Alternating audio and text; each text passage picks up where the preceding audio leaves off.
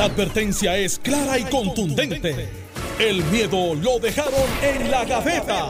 Le, estás dando play al podcast de Sin, miedo, de Noti1630. Actualmente, uno que se hizo famoso siendo oficial de prensa de DACO, cumple hoy, Jesús Manuel Ortiz, eh, sí. que Sí. cumple unos añitos menos que DACO. Sí, saludos a José Manuel. Que está haciendo tremendo trabajo, muy profesional, lo he visto allí en las vistas y la verdad es que es un, un Yo- yo diría litigante de consumado. De, los- de los legisladores más este, responsables que hay. Lo es, lo es, y serio. Se prepara, tipo es- serio. Es, bien respetuoso y, y tú lo ves cuando incluso la oposición de él, en el caso del PNP, independentista, lo Y. Tatito. respetan. Y Tatito.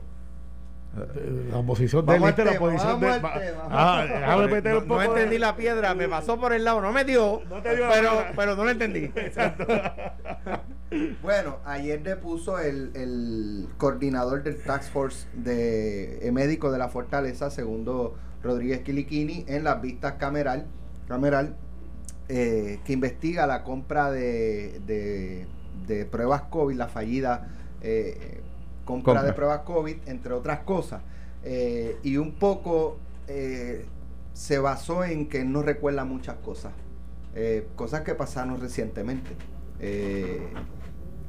Tan reciente como estamos hablando de tres semanas y media pues se le olvida se le han olvidado muchas cosas y cosas no recuerdo no recuerdo este puede ser pero no sé Eh, aunque dentro de los no recuerdos sí trató de establecer de que él no, en- él no tuvo nada que ver con la compra él solamente asesoraba no obstante eh, él en un momento dado eh, dice que Adil Rosa fue a decirle, mire, estas son las que tenemos de 38 dólares, las entrega en 5 días, son aprobadas por la FDA, lo que no era cierto, eh, y que le dijo, dale para adelante.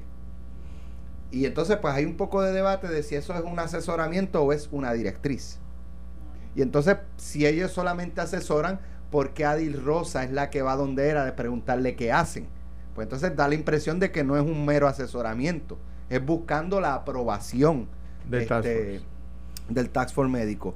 Eh, otra, otra de las cosas que ocurrió es que el doctor Juan Salgado, que desde que explotó esta bomba, desapareció del mapa, El era Salvador. muy vocal. El Salvador. Sí, él- y él- los él- vamos a salvar. él era bien vocal, bien vocal y aparecía en todos los medios hablando. Explotó la bomba Y no se salvaría él. y no se sabe, no se ha vuelto a saber de él. Eh, eh, Y eso, eso a mí me levanta cierta suspicacia. eh, porque contrario a él, los demás han estado hablando, menos él.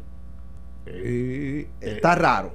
Pero y se buscó a Pedro ayer se buscó a Pedro Ortiz Álvarez para no. no. ir a la vista, Eh, aunque va a ir mañana. Tengo entendido que va a ir mañana viernes. Eh, y un poco quiero saber de ustedes también qué pudiera haber detrás, o sea, detrás del asesoramiento de, de Pedro Ortiz, de no vayas hoy, espera y ve, ve más adelante. Pero vamos a comenzar con, con el testimonio de, de segundo, que by the way, mucha queja he escuchado. Yo, yo no pude verla en su totalidad, pues estaba atendiendo un asunto personal. Este, eh, pero de, de pero lo ya, que ya- he ya- leído ya dijimos que estabas en un viaje. en una Eh, eh, un viaje. no, yo, digo, es personal, en, en- no, no es nada ni No, de- no, no, deje no, cucar, no lo diga. Sencillamente, No, te no. cogieron yogueando por allá por la se, isla de me, se me Santurce. explotó una goma del carro la semana pasada y ese carro no trae respuesta.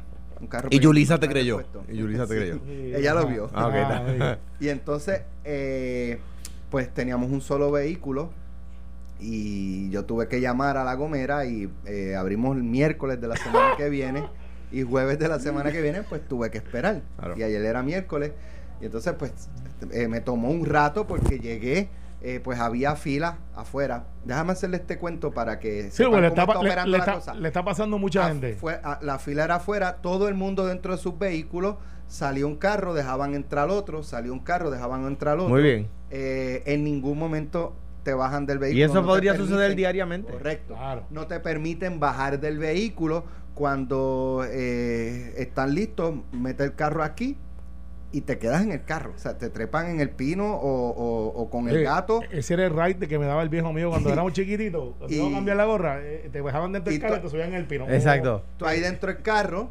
eh, y ellos cambiando gomas con mascarilla, guantes, todas las... Eso te va a costar. No, no, yo lo dije. Eso te va a y costar. dije, ok, eso, eso te va a costar. me- eh, ahí viene el bolazo. No, de- Oye, cuando- Fuera del aire, fuera del aire. Yo, yo, yo soy yo soy del barrio Santa Rosado hoy y, y, y, y no siempre pues mi papá fue muy bien después pero empezamos O sea, con todos los Tienes negocios derecho a después. permanecer callado. Cualquier Y cosa que diga podrá monta- ser él, él tenía dos viajes mira él tenía dos viajes que decía ¿para dónde vamos? yo decía vamos para el baño de Coamo nunca supe que después iba a jugar con Coamo Eh, y eso era decía vámonos sin rumbo. Y decía vamos para Coamo pues, él, él cogió una fiebre de eso. Y después los, los gatitos Pues mira, te- le pusieron las cuatro gomas, este, vinieron donde mí, aquí está la máquina, tarjeta, pap, pap, ah, y vete. Pero me tomó un rato porque hay otra gente, la, la ¿cómo es? La, el movimiento es más lento, eh, hay menos personal. Alex te voy a dar un secreto pero, pero está bien, pero me tomó un- más A, de medio a día. mí me pasó lo mismo. A mí se me vació una goma como se le pasa a todos los puertorriqueños. La mía fue de un clavo como de, de 10 pulgadas que hace tiempo no veía. Y, y, y tuve el mismo issue. Por estar abriendo la ferretería. Eh, Exacto. Gracias por estar abriendo la ferretería. Coge, fue, coge. fue a la ferretería Coge. a buscar este material y se, Y, se- llevó un clavo. y uno de los que no quería que ella estuviera trabajando dijo, míralo ahí, pon el clavo. Era un clavo de 10 pulgadas. A los que me escuchan, a los que hacemos esto, venden un kit Sí, que se llaman las inyecciones. inyecciones. Son 5, vale Yo como tengo, 12 pesos. Pero el mío no fue, no era un clavo, eh, la goma se abrió. ah, no, pues O eso sea, ya tenía que cambiarla, punto. Eh, ah, yo aprendí a hacer eso. Oye, funciona. Sí, pero entonces, este, y eso es un ejemplo de que se puede, eh, o sea, no es que se puede, ya se comenzó a las dos semanas, mira, pues ferretería, gomera, cosas, y así podemos ir poco a poco. Nadie ha hablado de que eh, abrir la economía de Puerto Rico es volver al, al 15 o al 14 de marzo. Nadie ha hablado de eso. Pero tú ves la gente hablando en las redes como si lo que se estuviese proponiendo es abrir Sí, este, no. todo, free for all, los casinos. Uno escribió, no, que ahí, por ahí vienen a abrir los casinos. Mira, eh, mira la, la- Sí, no, no. la- y, mira, y, el y- y- y- y fanatismo deja- del- y déjame decirte una cosa, Alex. Es responsabilidad de nosotros. Cuando digo nosotros, es la gente. De tomar las precauciones para que usted no se infecte. Claro. Y es responsabilidad del negocio, el que se abra, de tomar las debidas precauciones para que sus empleados y, Y los clientes. los clientes. O sea, aunque el No cliente se proteja, por lo menos supervisar. No te puedes bajar, quédate en el Sí. carro, que fue lo que hicieron Por conmigo. eso. Y si nosotros podemos convivir con esa regla básica, eso es lo que tenemos que hacer. Nadie está diciendo vamos a hacer eh, abrir los restaurantes. Y No. yo hablaba esto con el Yo, Senado. yo, yo, yo, por ejemplo, restaurantes y conciertos, es- o sea, sitios de No aglomeración, se puede. PNP nada más. Espérate. Ah, Harold, date quieto. PNP nada más. Sal de ese cuerpo, Harold. Yo creo que tú metes los PNP en un los de pero deben hacerlo. Y los de Piolici primero, ¿verdad? Deben hacerlo. No, no, no, no. Es más, yo creo que usted, eh, usted promueve que abran de nuevo la escuelita. La, Eh, la escuelita esa de la estadía, el Colegio de Alegría. yo, yo, voy- yo- pues si vamos a abrir la escuela de la estadía, vamos a abrir la tienda popular y, y tiene que ser en el carro. No, pero la tiendita eh, popular. Ahí. Exacto. Mira, pero el hecho es el siguiente. Vamos, que tenemos El hecho es el- segundo. Te voy a decir lo que va a decir, lo, lo que va, están haciendo ya. Los cines van a cambiar. Pero, Sí, no, pero no, te voy a aun- explicar. aunque, aunque pongan asientos a, a 3 No, no. o 4 metros, Apúntalo No hoy. Ah, hay que no voy. no, no voy. Hay que esperar. Yo tampoco. No Pero voy. apúntalo que esto es lo que va a pasar, porque hace lógica. Los cines son stage que tú puedes cambiar la silla, las pones, las quitas al otro. Van a decir, en vez de 500, voy a atender 200. Entonces, cuando tú vas al cine, tú vas por lo general con alguien. 200 personas dentro de un salón. No O sea, Está voy. bien con máscara. No voy. Está bien, pero tú vas porque tú no quieres ir. Y muy posiblemente yo tampoco vaya. Pero hay gente que va a querer ir. Y va a decir, pues yo voy. Y, y- Oye, y- al- eh, alguien que de la industria del cine, busquen un terreno y monten un autocine. ah, ahí que va. Eh, lo- van a volver por Te temporalmente quedas en tu carro viendo lo- ahí. los los autos. autocinemas como antes. traen- En Arecibo ahí está todavía el de Arecibo. No sé, yo, yo, yo de niño iba en si Ponce. me- alguien de Arecibo me está escuchando, este, me- que me escriba. Sí, eh, lo- lo- lo- los En. Santana, en Arecibo. Vamos a volver a esa época. A alguien se le va a ocurrir hacer lógica. que tú hagas un lote y pongas una pantalla gigante y tienes ahí. Porque los puertorriqueños somos así, No, queremos, ahí se puede, seguro. queremos vernos, queremos estar. Este, va a cambiar muchas cosas, Alex. Por ejemplo, por primera vez hoy, en mucho tiempo, yo estaba mirando una molería local para un freezer. Yo nunca hubiese pensado en comprar un freezer de una, por internet en una molería que yo me puedo montar en el carro y llego en 10 minutos. Pero ese es el nuevo Puerto Rico, por ahora. Tenemos que hacerlo. Yo soy de los que creo que la gobernadora debe de enmendar la orden, no esperar hasta el 3, con un protocolo establecido. Mire, nosotros vamos a ver al que se cumplan con, esta, eh, con estas órdenes. Ahora, para ver que se compra con las órdenes, no puedes pretender que sea el chota el que tira la foto. Mira lo que están haciendo ahí en un pop, porque eso no es. Eh, Sí, claro. eh, estas son las reglas. Vamos a tener gente de OSHA que están entrenados para eso. Vamos a tener un task force, que eso le gusta mucho a la gente ahora. Los famosos task force para que por ahora con el empleador único yo regular lo que tiene que ser el nuevo Puerto Rico, que se va a tardar como un mes a lo que la gente empieza otra vez a comportarse como tiene que comportarse. Bueno, vamos, a- eh, eh, acuerdo. seguro vamos a, la- eh, mañana y la semana que viene vamos a estar hablando de este tema, pero eh, lo ocurrido ayer en la, en la Cámara de Representantes, ¿quién comienza? Alejandro, que es, No, exper- es- es experto en Eh, asuntos de PNP. sí, en, sí. en- en el momento en que fuera a comenzar, quería comenzar con un paréntesis diciendo también felicito y no me arrepiento. La historia me dio la razón también en secundar a Alex Cora y decir que eran pamplinas, salió bien, que vuelva a Boston, quedó campeón, ganó la serie mundial limpiamente. Un abrazo a Alex Cora y a su familia que ha sufrido Buen mucho. tipo- tipazo, pero, y, un- eh, y una- y una- y un abrazo muy afectuoso y muy cínico a todos aquellos que lo criticaron tan duramente. Sí. Habiendo dicho eso. Muy bien. De acuerdo, es de Boston, eh, Boston Red Sox, pero eh, lo de Houston no le fue muy bien, todavía se está Bueno. por ahí. Pero, Pero- pero, ciertamente me alegro muchísimo que, que lo que le imputaron en, en Boston se haya. Y ahora Boston, yo siendo ellos, Lo cojo para atrás. lo cojo para atrás. Mira, eh, en cuanto en cuanto a la vista de ayer, el problema el problema que tiene eh, me parece que una una una discusión en la que yo voy a tratar de no caer en este en este debate hoy es si esto está motivado porque es gente de Pierluisi contra gente de Wanda, ¿verdad? Vamos a, yo voy a tratar de concentrarme en la vista, ¿no? El problema que hay es que tú tienes algunos legisladores que no saben hacer preguntas. Otros sí, y la gente lo ve, ¿verdad? Eh, Jesús Manuel sabe hacer preguntas. Y tú lo ves que él no está allí politiqueando con el ponente, está haciéndole preguntas para sacarle información, que es para lo que se supone que es un interrogatorio, para sacar información. Tú no puedes coger a la señora Rosa y decirle, usted se está perjurando. Y aquí usted ha mentido dos veces. Como si fuera un debate político. Y después coger al que contradice a la señora Rosa y también decirle que está mintiendo. Tú no puedes hacer quedar a la señora Rosa como mentirosa y después al que la contradice decirle, ah, usted está mintiendo porque la señora Rosa dijo otra cosa. Y Pero- la señora Rosa, usted está mintiendo porque segundo dijo porque otra segundo cosa. dijo otra cosa. Entonces, desde ninguno dice la verdad, ¿ves? Entonces, ¿qué pasa? Eh, Y la- si ninguno dice la verdad, pues no llegas a... no llegas a ningún sitio y no hay validez, no, no, no sirve el proceso. Porque y, eh, aquí todo, todas la- las investigaciones adversariales como esta han querido imitar las de Maravilla, porque las de Maravilla pues fueron las de Maravilla, ¿verdad? Y que es la primera vez que sucedía en Puerto Rico, etcétera. En, el Congreso sucede con las de Watergate. Todo el mundo quiere invitar. ¿Cuál- y- de las de vista de Cerro Maravilla, ¿cuál sería segundo?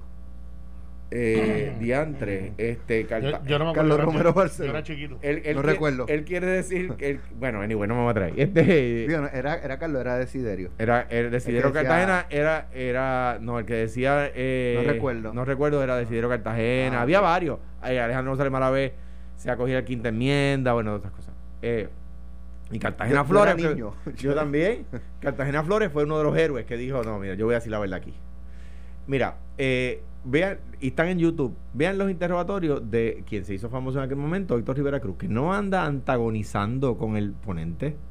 Él le muestra información y, y- la- el récord, en el récord está lo que él dijo versus la información que hay, y le muestra fotos. Mire, usted dice que estaban de pie cuando le dieron los tiros, ¿y por qué tienen sangre hasta las rodillas nada más los maones? ¿No será que estaban de rodillas?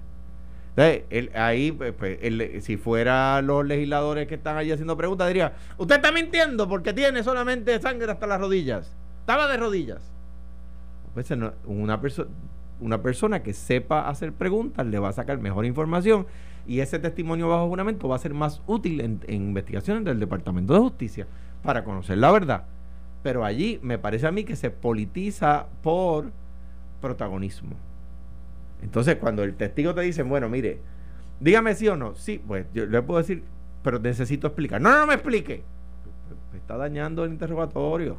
O sea, está dañándolo porque eh, después el Departamento de Justicia va a ver la transcripción y va a decir, mira, él quiso explicar y no lo dejaron. Hay que irlo a entrevistar para que diga qué era lo que él quería explicar.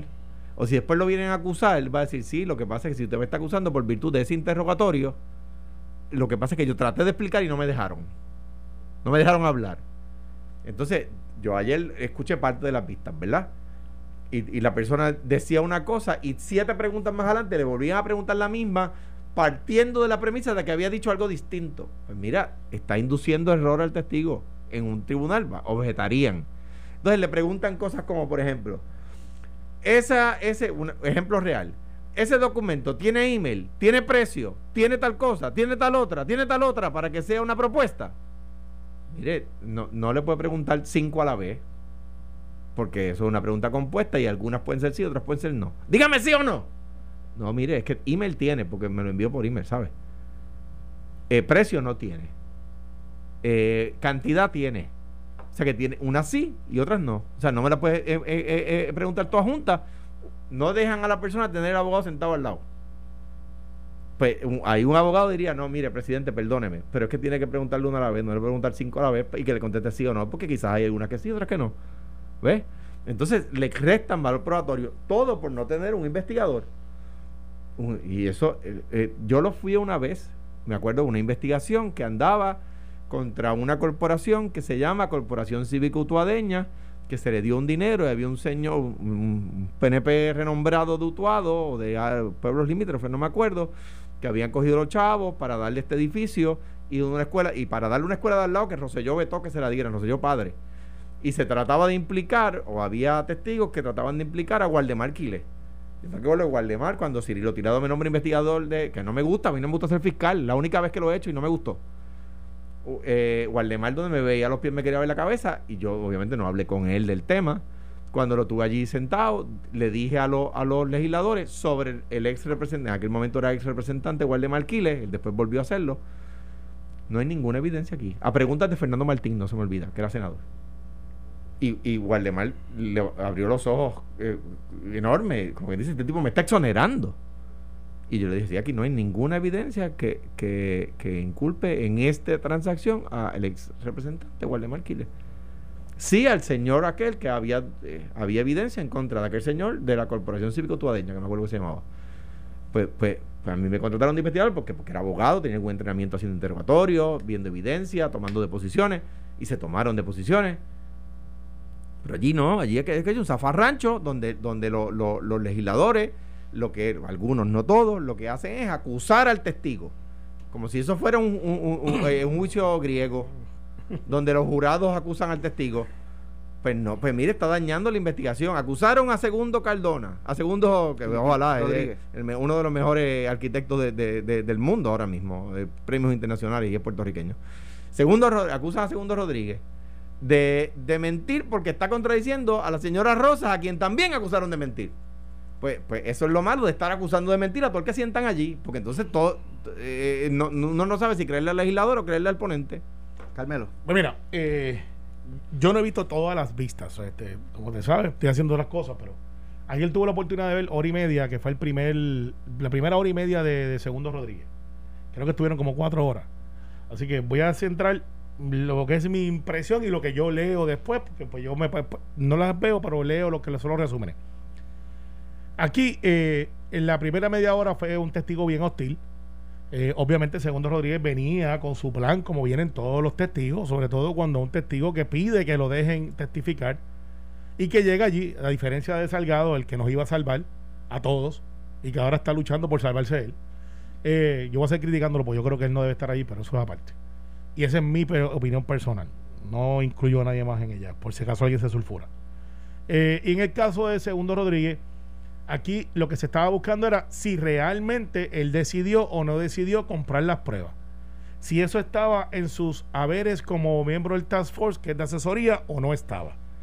Si lo que está diciendo la señora Arlie Rosa, que fue él que escogió, versus lo que dice él, que no, que fue ella, porque él no puede comprar, que quien puede comprar es aquella.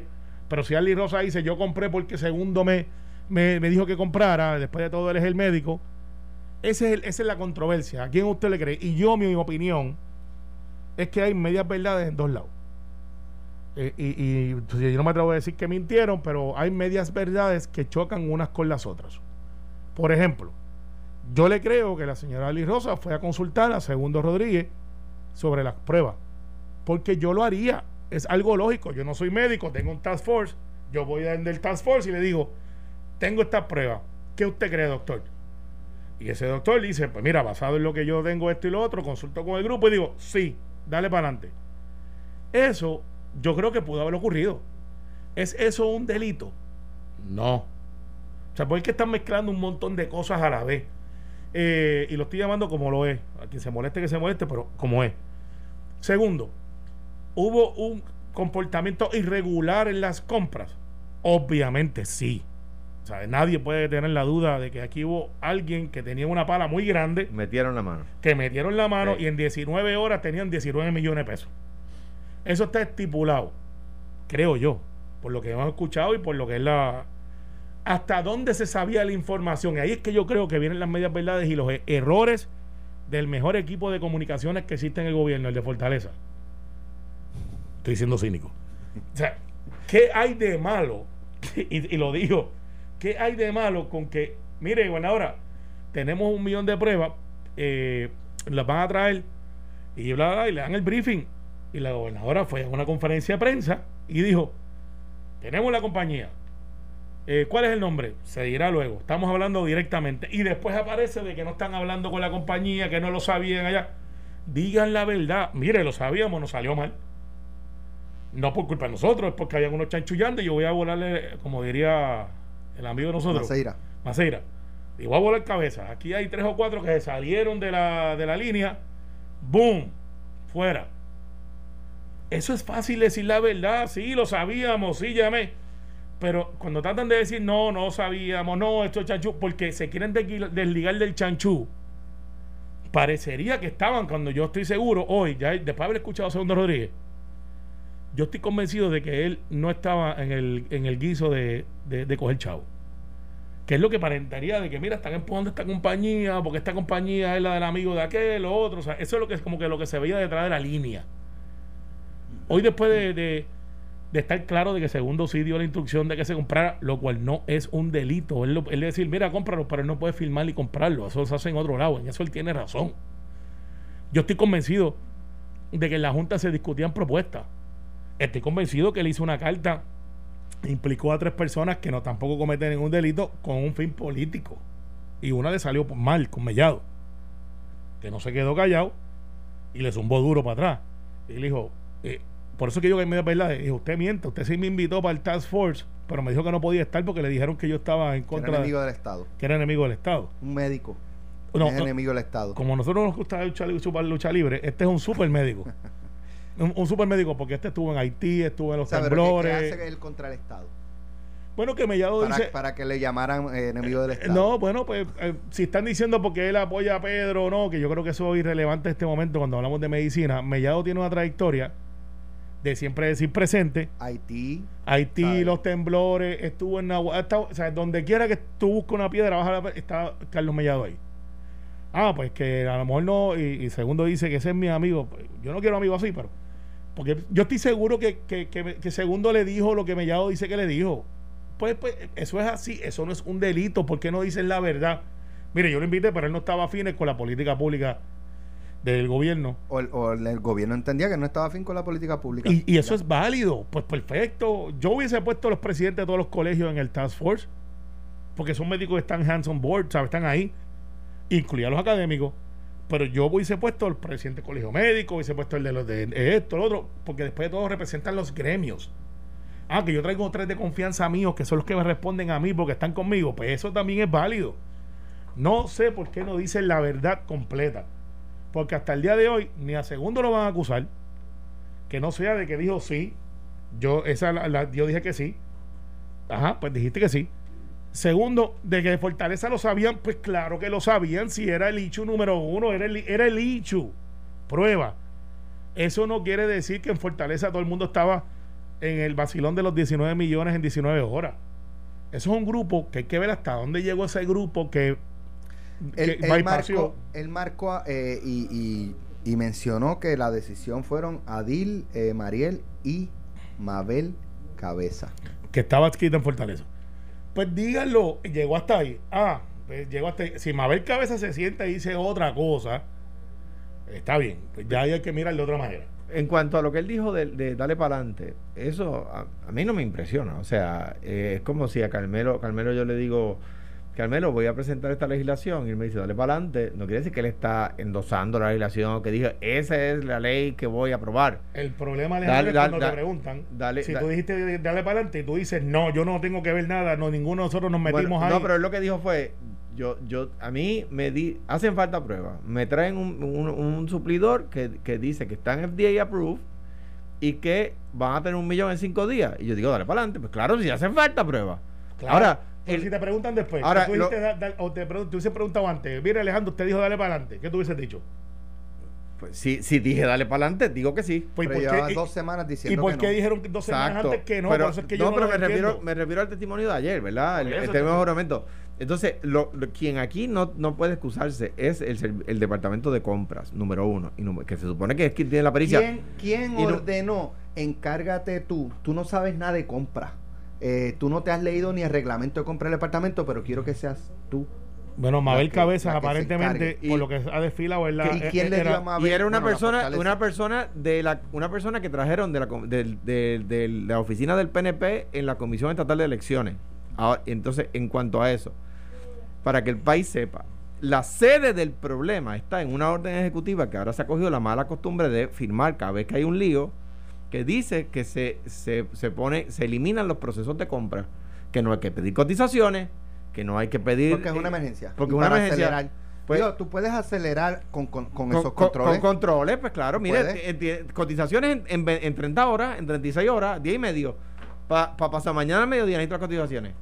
Sí, pero, pero- entonces lo deja a discreción. Lo deja a discreción, entonces de Y repente viene una compañía de construcción y te trae pruebas médicas. Yo te voy a Y decir otro algo. día Ah, viene mira, un panadero y le Exacto, compran y- 20 millones y- en y- y- ventiladores. Y, y ahí está la sede Alex, del problema. Alex, apúntate esto antes que nos vayamos a la pausa. Me que- esto. de hecho, venimos Ah, con ah, lo de la inmunidad a los Te- médicos. te- pero apúntate Vale. esto. A mí me, yo me sospecho por lo que yo veo, escucho y analizo que a Apex lo utilizaron y que hay otros players detrás que como Apex estaba en servicios generales dentro del registro de, compradores, hubieron tres o cuatro empresarios que se metieron y le dijeron, Robert, préstame tu nombre que nosotros vamos a hacer esto y tenemos el empuje. Agua- apúntate eso por ahí hoy. Puede ser. Apunta y dijeron, mira, como ya tú tienes el, el número ahí de servicios generales, Que eso estaba void. O sea, la orden ejecutiva esa, que, que a mi juicio es ilegal. pero eh, entonces dijeron, mira, pues yo puedo traer esto, puedo traer esto, y se metieron dos o tres Pero yo no empresarios. estoy en la, en, en la lista de, de servicios generales. Exacto, pues no está. Entonces dijeron, Apex, tú estás, vamos a cogerlo por donde ti. Y se metieron por allá. Y el, entonces el, el Roberto Rodríguez parecería que sería un socio o el jefe. Y por lo que veo, él no era el jefe. Hoy, dos o tres que están escondidos, que usaron el nombre de Apex, lo metieron y están, Con la autorización de Apex. obviamente, sí, sí, socios. Pero no son los que movieron los 19 millones de pesos. Ese poder no se lo reconozco a Robert. Vamos a la pausa. Estás escuchando el podcast de Sin, miedo, de Noti1630. Bueno, ya estamos de regreso. Continuamos con el próximo tema. La gobernadora Wanda Vázquez firmó ayer una orden ejecutiva que otorga inmunidad a las instalaciones y profesionales de la salud que asisten al gobierno en respuesta de la emergencia COVID-19. En respuesta a la crisis de salud pública que ha provocado la pandemia, 19 estados de Estados Unidos de América han extendido inmunidad a las facilidades y profesionales de la salud que de buena fe prestan servicios de salud a la ciudadanía como parte de la respuesta de emergencia establecida por el Estado para combatir el COVID-19 ante la reclamación de responsabilidad civil, daños o muerte por eh, alegados actos u omisión mientras se estaban administrando cuidados de salud. Reza la orden ejecutiva. Eh, expone que la incertidumbre eh, en el tratamiento del coronavirus afecta directamente al servicio de pacientes. La falta de guías de tratamiento obliga a los profesionales de la salud a diseñar y rediseñar las estrategias de tratamiento de la medida en que la enfermedad se desarrolla. Y ya comenzó el debate eh, de si esto es legal o no es legal. Si la gobernadora puede decir, bueno, hoy los abogados tienen inmunidad, de hoy en adelante. Eh, hoy los médicos tienen inmunidad este, ba- bajo unos parámetros específicos. Este, Bueno, la, en el caso de los médicos, pues no, no en casos en, en- en un acto criminal, obviamente no le cobija, este, y para otros asuntos eh, es estrictamente para algún reclamo de pues impericia médica o, o de malpractice, eh, atendiendo un caso de COVID-19. Bueno, Mm, yo, yo soy de los que creo eh, y entiendo.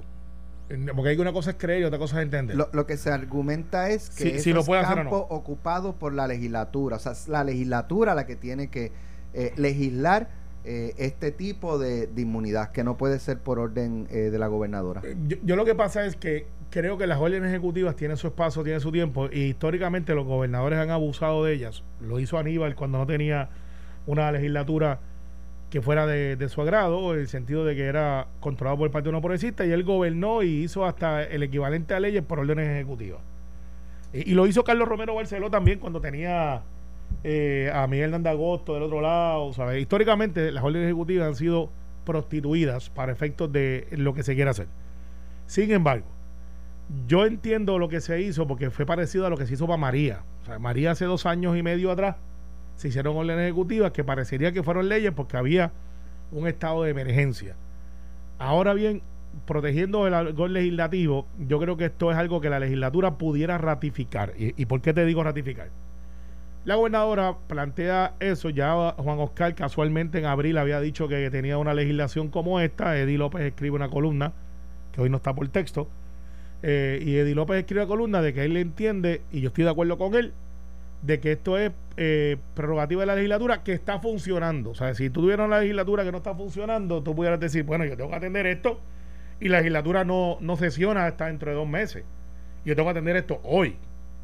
Entonces tú pudieras hacerlo, en mi opinión, y la legislatura ratificar lo que tú hiciste mediante orden ejecutiva.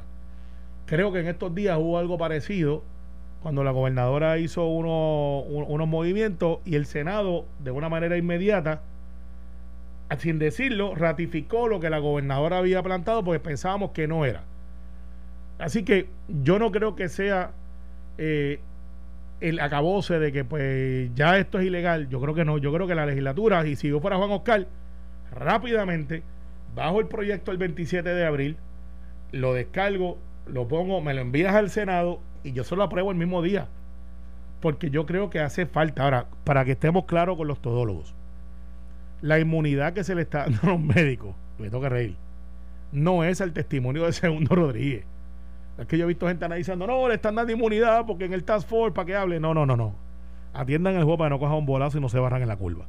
La inmunidad de la que se está hablando es que si un médico, cualquiera, Ejerciendo su profesión de medicina. de medicina comete un error dentro de las normas, porque aquí que aclarar la cosa, la inmunidad no es que usted no puede demandar, no quita ninguna causa de acción, Pone unos topes. pone unos topes de 75 y 150 mil, más o menos, que lo tienen ya los médicos que, están en el en- centro, en centro médico. médico.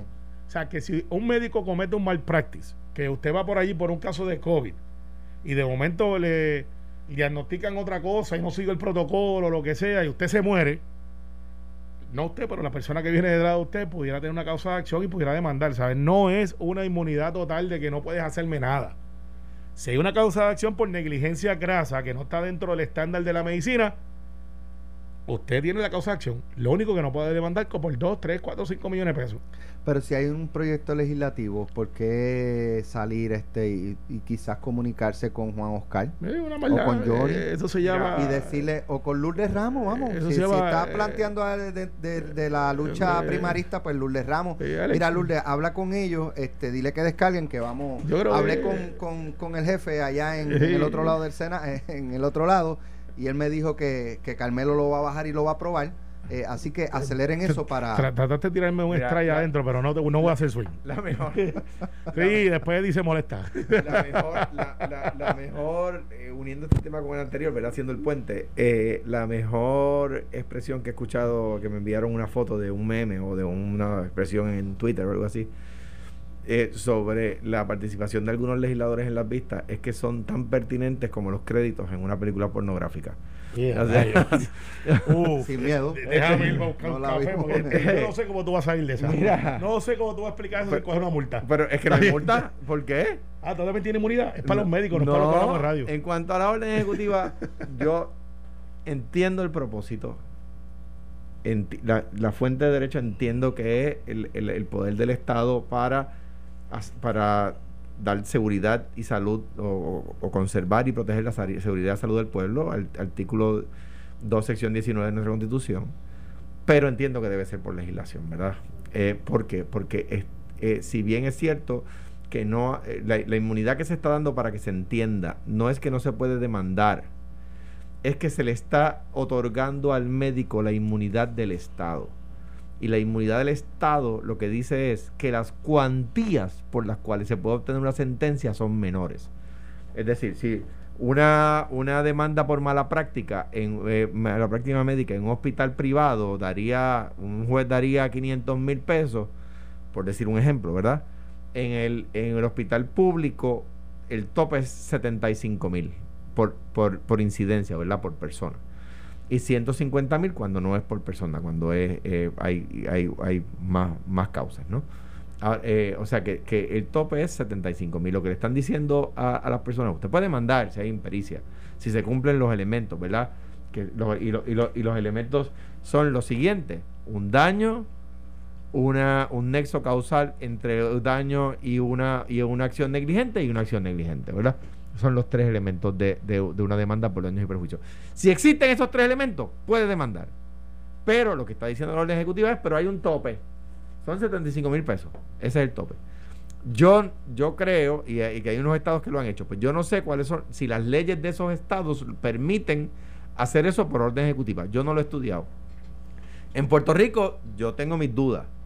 Tengo mis dudas. Y en todo caso, lo que dice el artículo 2, sección 19 de la Constitución, es lo que decía Carmelo. Es la Asamblea Legislativa la que lo puede hacer. O sea que entiendo que el poder del Estado está ahí, ¿verdad? El police power del Estado y que en momentos de emergencia las facultades del gobernador son inmensas eh, eh, y casi, subrayo casi, son casi absolutas en cuanto a, lo que, a lo que puede hacer, pero no sé si están estirándolo demasiado. Yo creo que el problema de gobierno compartido, que he señalado, que la Cámara le tiene un ranchito montado a la gobernadora, evita eso que dijo Alex, de, de mira, pues, pues pasen la legislación si la pueden pasar rapidito. Lo que, lo que dice Carmelo aquí plantea una alternativa. Es, Juan Oscar ya presentó la legislación, envíenmela, yo se la apruebo rápido. Y la ratifica, y ratifica la orden de la gobernadora y la convierte en ley. que dice la orden ejecutiva que firmó la gobernadora Wanda Vázquez no tiene el efecto de extender inmunidad absoluta a los proveedores de salud privados. La inmunidad es a voluntarios eh, como estudiantes de medicina y aquellos proveedores voluntarios empleados o que trabajen en una instalación del gobierno o municipio. E, ese es lo malo de, cuando tú comunicas a medias y después tienes que estar comunicando otra vez. Y no es culpa Osvaldo. Vaya, güey, Carmelo, un paréntesis porque te da la razón también en cuanto a los que han dicho el disparate de que esto es para que Segundo Rodríguez y los que testifican tengan inmunidad. Segundo Rodríguez. Ya la tiene. Ya la tiene porque es empleado del Estado. Él es, él es profesor allí en ciencias médicas. Sí, no, mira, el, el, hecho es el siguiente. ese es el problema. Lo que tú acabas de decir ahora, cuando tiene que salir alguien a, a, decir. Ya, es tan fácil decir las cosas como son, aunque no te salgan bien al principio, porque después la gente entiende y la gente va a decir, pero, pero ¿sabes qué? Me dijo la verdad y, y, y, todo el mundo está de acuerdo con eso. Ahora mismo dejaste y creaste un revolú donde no lo había, porque entonces hay un montón de médicos que están diciendo, pero pues yo estoy en un hospital privado y ahora eh, no tengo inmunidad, cuando ayer por la tarde pensé que la tenía. Porque yo soy médico y estoy trabajando en el asunto del COVID, está la enfermera, está el first responder, están los bomberos, está el de eh, eh, todo. y, entonces ahí está el hecho. Pero, no sé, en mi opinión, Alex, y, yo quisiera hablar con un tema antes que nos vayamos, que habíamos dicho que vamos a ver que es el asunto que está madurándose de las almas y de los que son servicios esenciales. Para cerrar este paréntesis, digan la verdad completa, comuniquen, ¿sabes? Hay gente, no tiene que ser la gobernadora, puede haber sentarse el de seguridad, puede sentarse el y decir, miren, esto es lo que hay, esto es lo que hay, esto es lo que hay, esto es lo que hay, y, estos son los parámetros. Es un documento vivo, lo vamos a ir cambiando según veamos que tenemos que aclarar algunos puntos. Boom. Chicken nuggets. Es fácil, Alex. Es fácil comunicar cuando tú dices las cosas con convencimiento de causa y de, y de, y de que lo que está haciendo está bien. Vamos al próximo tema. Primaria. primaria. Agosto, tiene que ser agosto. Pero Johnny Méndez dice julio. Está bien, pues yo estoy en desacuerdo con Johnny y, y, y, con mucho respeto. y, te, voy a decir por qué. tú necesitas 90 días por lo menos, según los expertos, para poder trabajar el asunto de recusaciones, adiestramiento de funcionarios, reclutamiento, escuela. O sea, necesitas un, necesitas un tiempo. Junio está fuera de la orden. Hasta, hasta el día de hoy las primeras son en junio, para que lo sepan. Si no hay un acuerdo entre Cámara y Senado, junio iris. Junio iris. Yo comprendo a mis compañeros de la Cámara, ellos ven esto julio 12, algunos están tratando de decir, no, esto es la gente de Pierluisi tratando de... Vamos a usar la voz, la voz de George López que usa Alejandro. no, están tratando de cambiar esto, lo otro, porque quieren que Pierluisi... Yo creo que ya hoy la gente ha adjudicado para dónde es que van. Y lo que falta en las campañas es darle el toque final de convencer a algunos que quizás están pensando que es lo que van a hacer, o peor aún, si van a ir a votar. Yo creo que va a bajar la participación electoral de y, y con lógica, y no tiene que ver con los candidatos, aunque influye. Tiene que ver con que hay una pandemia y la gente tiene miedo, de, tiene miedo. Entonces, al final del día, para Ricardo Rosselló votaron 400 y pico de mil, yo creo que aquí van a ser como 200 mil, más o menos, que el Partido No Progresista, que tiene una base más grande que el Partido Popular. Eh, no hay primarias para Luis y Guandanamán, eso es presidente Senado Discrepo de eso, en mi elección 2012 lo, el voto íntegro fue prácticamente empate. Pero, pero, nosotros tenemos una base más grande. Eh, tengo que pasar antes de irnos a un tema importante. Pues mañana hablamos de alma porque tengo el buzo de sangre. brevemente, eh, o sea, o sea estoy de acuerdo con Carmelo, deben ser en agosto. O sea, una locura ponerlas en, un mes, en un, mes y dos semanas. Mes y medio, mes y medio. Mes y medio, es una locura. Estoy totalmente de acuerdo. Creo que Edwin Mundo hace mal eh, y le envío un abrazo. No pero ¿por qué creen que es Edwin Mundo nada más? No, espérate, espérate, no, porque Edwin Mundo es el que sale a decir, yo estoy hablando con Tomás, pero ven acá, y Johnny Méndez. Está bien, pero Edwin Mundo está hablando con Tomás porque Tomás... yo estoy llegando a Tomás. O, Tomás, el presidente del partido. dice Tomás, así que lo dice. Sí, porque es el presidente del Partido No Progresista. Ah, y Just Happens, que también es el presidente del Senado. Mira, este, la orden ejecutiva, con respecto a lo que dice Osvaldo, la orden ejecutiva dice... Para mí que era para todo el mundo. Dice eh, y perdón, yo sé que Alex tiene ahí un, tema muy importante que tenemos que atender. Por teléfono. Pero dice, dice toda facilidad cuya operación está autorizada mediante una licencia, certificación, tacatá. Entonces dice, para los fines de esta orden, profesional de salud pública incluye todo aquel que esté autorizado a proveer servicios de salud. O sea, no, no detalla que sea. por eso es, que es, un error. Ese gran equipo de comunicaciones que tenemos allí. mejor. pero eso no es culpa del equipo de comunicaciones. El mejor equipo. Mira, tengo eh, en línea telefónica a los amigos del Banco de Sangre del Centro Médico porque como saben se está solicitando a los pacientes, eh, las personas que hayan tenido COVID, pues que puedan donar plasma. Nos acompaña Ada Justiniano Soto, gerente del Banco de Sangre del Centro Médico, a quien le damos los buenos días, Ada, bienvenida. Muy buenos días a ustedes también. Bueno, esta, esta eh, un poco campaña, ¿verdad?, que están llevando para la recolección de plasma, para que nos hable un poquito de, la misma. Que de hecho lo hemos discutido aquí varias aquí veces. que empezamos a hablar de eso. Correcto.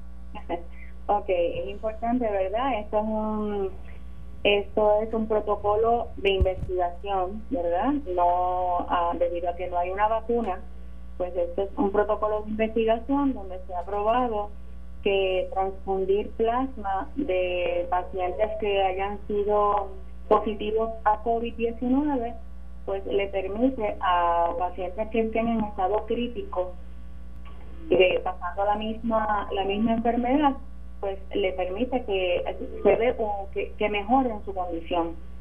Así que se le está solicitando a todos los pacientes que ya se hayan recuperado y que cumplan, ¿verdad? Es importante que tengan una prueba molecular positiva y la segunda prueba molecular negativa. Para entonces poder, ¿verdad?, entrar dentro del protocolo y también cumplir lo que es los requisitos de ser un donante. O sea, la persona que haya sido, eh, que la, hayan hecho la prueba rápida, eso no es suficiente. No, tiene que ser molecular. En ambos casos tiene que ser molecular. Alejandro. Yo creo que está clarísimo. Le, saludo y le agradezco obviamente el trabajo que hace todos los días a usted y a los demás eh, compañeros y compañeras que trabajan allí con usted. Eh, le hago una pregunta. Aquellos que somos donantes, eh, yo sé que ha habido, pues gracias a Dios, uno de los byproducts de esta pandemia positivos es que ha habido menos accidentes, etcétera aquellos que somos donantes, que podemos donar sangre regularmente, que podemos donar plaquetas regularmente, eh, y que nos hemos un poco impedido, ¿verdad? Autoimpedidos de ir por el tema de la pandemia, podemos ir a donar, eh, eh, estamos, ¿verdad? Es momento de salir y donar. y si y si sí, ¿qué, ¿qué medidas de seguridad están tomando? Claro. Ok, es sumamente importante que todo donante que se sienta bien de salud pase por los bancos de sangre a donar. Eh, aunque usted indica que lo de la pandemia, ¿verdad? Eh, y lo de distanciamiento ha, bajado eh, los accidentes, no necesariamente ha bajado eh, porque siguen los pacientitos de leucemia, continúan con sus tratamientos, hay quimioterapia, hay otro tipo de accidentes y sí, estamos pasando, ¿verdad?, un momento crítico y, es, y lo que sucede es que no podemos comprar sangre, ¿verdad?, o solicitar sangre a otro banco de sangre en Estados Unidos porque Estados Unidos está pasando por lo mismo. Claro. Así que... Lo dijimos aquí primero. Y, a tu pregunta, Alex. ¿Y, qué, las medidas de seguridad que están tomando para los que vayan a donar bueno, en el caso del plasma ya la persona dio positivo y hasta ahora se entiende que no, puede donar plasma aunque no haya dado positivo para otra gente. Independientemente, independientemente tan pronto llega eh, anteriormente para donar sangre, no necesitaba una cita debido a lo del distanciamiento social y para evitar que haya muchos donantes en la sala, se ha establecido el que se den citas tanto para plaquetas como para sangre. Así que se le invita, ¿verdad?, a que llamen a hacer la cita. Tan pronto llega el donante, se le toma la temperatura, se le indica que pase al baño a lavarse las manos con agua y con jabón, se le ofrece hand sanitizer, se le da guantes, se le da mascarilla y rápidamente empezamos el proceso de la selección, ¿verdad?, de hacerle la entrevista para que sea un fast track, o sea, se le hace la entrevista, pasa directamente al área de colección y del área de colección ya entonces ya se puede. ¿A qué número llamamos? Al 787 777 3844. Y, y, estamos todos los días, incluyendo sábados y domingos. Una pregunta, ¿cuánta gente ha subido, se ha mantenido, ha mermado la donación en Puerto Rico de sangre? Mermado totalmente. Es una es bien, bien frustrante, porque de verdad muchas veces, aunque estamos, ¿verdad? Estamos haciendo reclutamiento de donantes que ya son conocidos, ¿verdad? Eh, se les hace difícil y es el temor de venir a donar por la pandemia y el temor que tienen de que un oficial de la policía los pare y les dé una multa y lo que nosotros hicimos con eso fue que nosotros tenemos una evidencia de donación donde explicamos a qué hora llegó, a qué hora salió y que estaba realizando una donación de sangre. Gracias. La verdad que lo presenté como evidencia también. 777-3844. Sí, y estamos todos los días de 8 de la y las citas son desde las 8 de la mañana hasta las 2 de la tarde en la última cita. Bueno, gracias Ada por estar con nosotros. Ya ahí está el llamado, así que los invitamos a los amigos a que respondan al mismo. Que tenga buen día. Igualmente a ustedes. Bien, hasta luego. Nosotros nos vemos mañana. Esto fue, el podcast de Sin, miedo, de Noti1630. Dale play a tu podcast favorito a través de Apple Podcasts, Spotify, Google Podcasts, Stitcher y notiuno.com.